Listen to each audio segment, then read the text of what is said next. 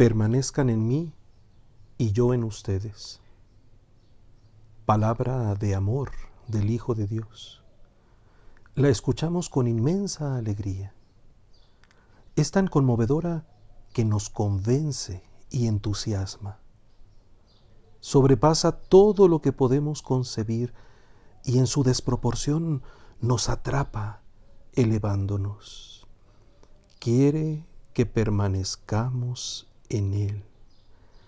Él mismo quiere permanecer en nosotros. En esa permanencia sublime que colma los corazones y desborda los horizontes.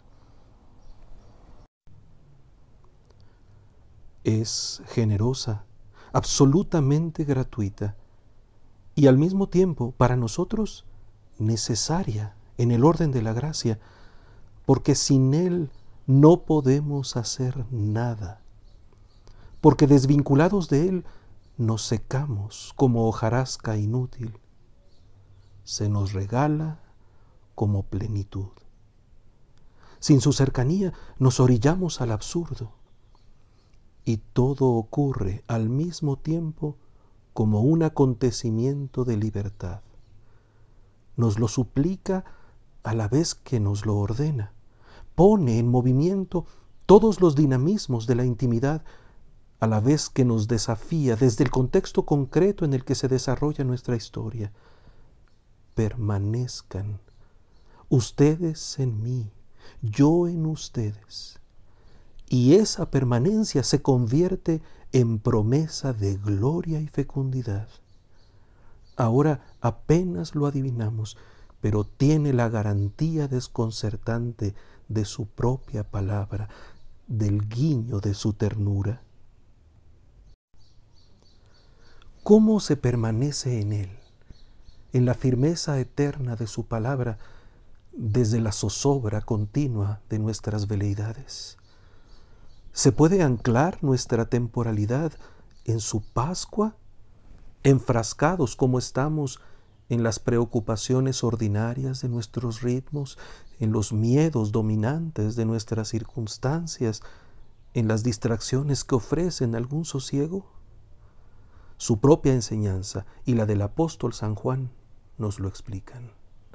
Se permanece en él amando conforme a su mandamiento por eso entendemos que el amor es el secreto de la permanencia, el amor verdadero, que se expresa en las obras semejantes a las suyas, el amor que explicita la fe en Él, la acogida de su persona y la aceptación de su obra, el amor confirmado por el Espíritu que nos ha dado como conocimiento íntimo de su misterio, permanezcan amando como yo los amo, amando con la confianza total en Dios y la fraternidad que en Él se ha inaugurado, amando desde su propio amor en el Espíritu.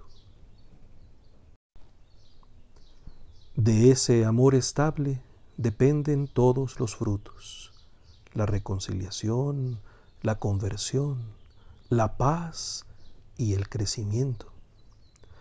Ahí donde un hermano sospechoso pudo ser antes persecutor tenaz, el encuentro con el Señor en el camino genera transformaciones radicales. Allí donde las comunidades pequeñas se habían replegado temerosas, amanecen brotes de progreso en la fidelidad a Dios y se explaya la fuerza del Espíritu con su testimonio. La permanencia en el amor de Cristo es lo más distante del estancamiento. La más intensa vitalidad surge donde de hecho se había dado por perdida la causa y se había apostado por el fracaso. El signo que permite reconocer la autenticidad apostólica lo presenta Bernabé en Saulo. Predica con valentía en el nombre de Jesús. Va y viene predicando abiertamente en el nombre del Señor. En su nombre significa hablando de Él, hablando con su autoridad, dejando ver en su testimonio la asimilación de su propia figura. Porque permanece en él, su palabra lo comunica, su vida toda lo manifiesta. El único nombre en el que hay salvación sella la identidad cristiana. A los detractores se les vuelve a interrogar sobre su respuesta. ¿Ustedes también quieren irse? Los discípulos repetimos hoy la adhesión creyente. ¿A quién iremos? Tú tienes palabras de vida eterna. Él nos invita a permanecer porque sabe que es lo mejor para nosotros y no quiere abrazarnos sino con los lazos del amor. Nos promete quedarse y nos sugiere invitarlo a pasar a casa. Nos anuncia las moradas celestiales y nos propone cumplir los mandamientos para que el amor se verifique en nuestra biografía. Nos otorga al Espíritu Santo para establecer la permanencia y consagra el nudo de la mutua pertenencia desde la luz inequívoca de su cruz. La contemplamos amándolo y la asumimos fecundándonos. Permanezcamos en la vid. Asimilemos de su savia la eficacia espiritual del amor de Dios. Que toda nuestra carne se impregne de su vigor, que su toque tiña la calidez de cada palabra que pronunciemos, de cada gesto que expresemos que su fidelidad al designio de Dios se palpe en nuestra cordialidad y se adivine en nuestra presteza. Su vid es la fuente que hincha nuestras uvas de espesor eucarístico. La buena palabra que nos ha comunicado y el buen ejemplo que nos ha dado no quedan afuera de nuestra realidad personal como provocación ajena.